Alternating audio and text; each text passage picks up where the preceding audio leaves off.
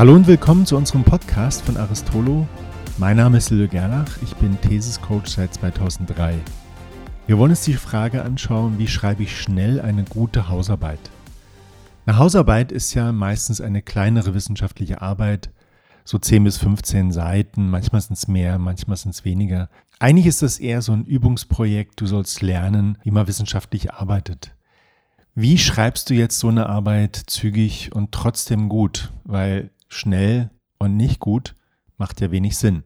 Ich will jetzt nicht in die Tiefen gehen mit den Formalien, mit der Zitation, Plagiat und so weiter.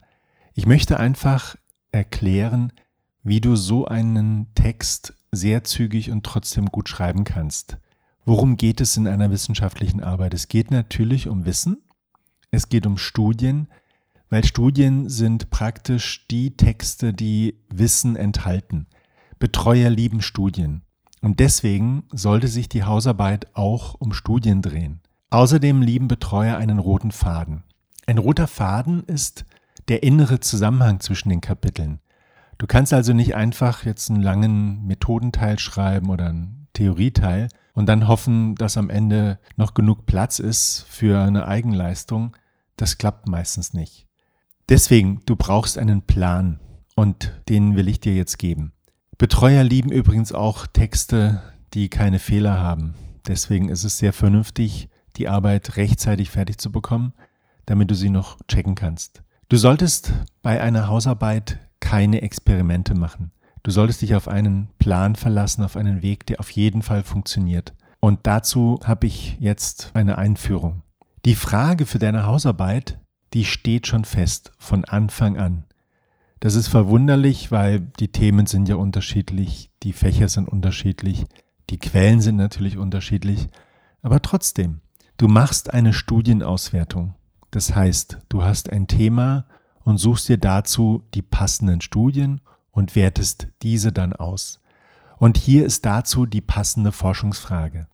Hör bitte genau zu. Welche Autorinnen haben mit welchen Methoden welche Erkenntnisse über dein Thema gewonnen? Nochmal, welche Autorinnen haben mit welchen Methoden welche Erkenntnisse über dein Thema gewonnen? Wir machen das mit einem Beispielthema. Nehmen wir das Thema Auswirkungen von Schokolade auf die Lernmotivation von Studis. Das ist zwar jetzt kein ernstes Thema, aber von der Struktur her ist es wunderbar. Du kannst jetzt schauen, welche Studien sich damit schon befasst haben, nämlich mit Schokolade und Lernmotivation, mit Studis und Lernmotivation. Und das kannst du dann auswerten. Das heißt, du recherchierst solche Studien und wirst die dann nach einem sehr klaren Schema auswerten. Du solltest so fünf bis zehn solche Studien sammeln und dann nach den fünf Fragen auswerten. Welche Forschungsfrage haben die untersucht, also welche Faktoren? Welche Methoden haben die angewendet? Welches Sample hatten die, also welche Datenbasis? Dann, welche Ergebnisse haben sie? Und welche Fragen sind offen geblieben? Das ist sozusagen die Essenz dieser Studien. Und hier wird auch deutlich, dass du gar nicht alle zehn Studien von Anfang bis Ende lesen musst. Es reicht, wenn du diese wesentlichen Fragen beantworten kannst. Studien sind oft so speziell, dass es sich gar nicht lohnt, sich da richtig rein zu vertiefen. Deswegen empfehle ich dir, dass du diese Studien nach diesem Schema auswertest. Du hast dann dazu sogar eine richtige Matrix, das heißt eine Review-Matrix. Das Ganze nennt man übrigens Literature Review, aber ich will das jetzt nicht komplizierter machen, als es ist. Letzten Endes geht es darum, dass du die Antworten auf diese fünf wichtigen Fragen findest, in den Studien rausschreibst und dann damit arbeitest. Das Vorgehen in deiner Hausarbeit steht also von Anfang an fest. Suche Studien, schau, dass du gute Studien hast, aktuelle und natürlich relevante. Und es sollten Studien sein, die sich auch empirisch mit dem Thema befassen. Wenn wir das jetzt mit Schokolade und Lernmotivation, reicht es nicht da zu philosophieren, da wollen wir Studien, in denen auch richtig mit Daten gearbeitet wurde. Das ist dein Vorgehen, also Studien suchen, dann auswerten und dann beschreibst du die Erkenntnisse daraus und kannst dann die einzelnen Studien in einen Zusammenhang bringen und dann siehst du bestimmte Muster. Zum Beispiel kannst du eben sehen, dass diese Schokolade die Ausdauer bei Studierenden erhöht. Das heißt, die kommen schneller zum Ziel, weil sie einfach länger am Stück arbeiten können. Das wäre jetzt zum Beispiel ein Ergebnis, das jemand gefunden hat. So, wenn du das konsequent machst, wirst du ganz am Ende diese Frage beantworten können. Welche Autorinnen haben mit welchen Methoden welche Erkenntnisse über dein Thema gewonnen?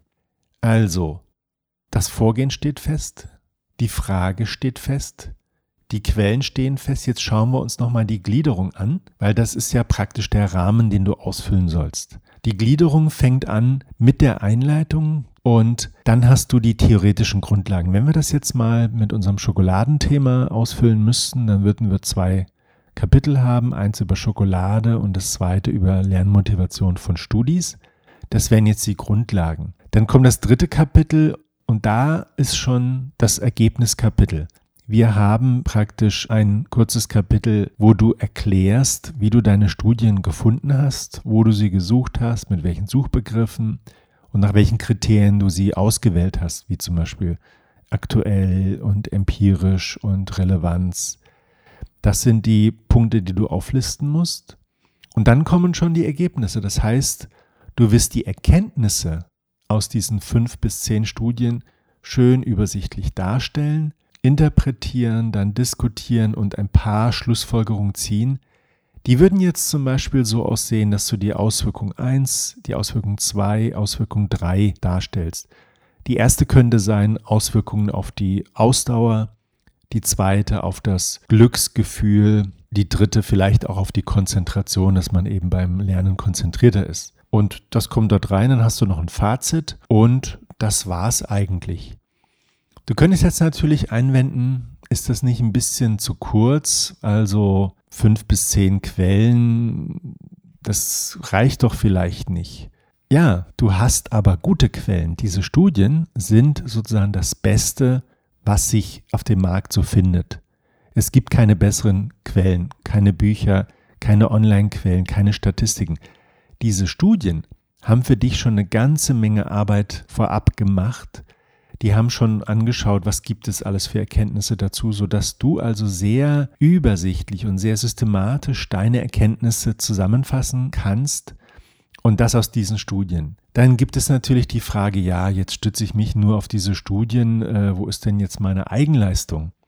Nun, deine Eigenleistung ist, dass du diese zehn Studien zusammenträgst und dann deren Erkenntnisse aufeinander beziehst und dann den einen oder anderen Einblick bekommst, Erkenntnisse bekommst und dann kannst du das so aufschreiben und das ist deine Eigenleistung.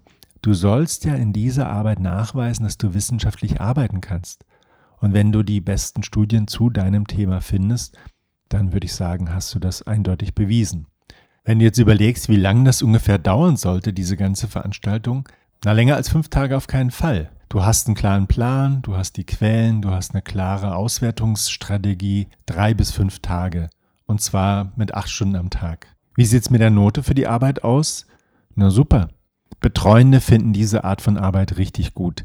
Du hast mit echten wissenschaftlichen Studien gearbeitet, relevanten Studien, empirischen Studien, aktuellen Studien. Da kann nichts schiefgehen. Du kannst eine Eins vom Komma bekommen. Wenn du schnell und gut mit deiner Arbeit fertig werden willst, dann solltest du am besten diesem Rezept folgen. Ich bin Silvio Gerlach, Thesis- und Disk-Coach und Autor vom Leitfaden in 24 Stunden zur Hausarbeit ohne Stress mit Bestnote. Gutes Gelingen!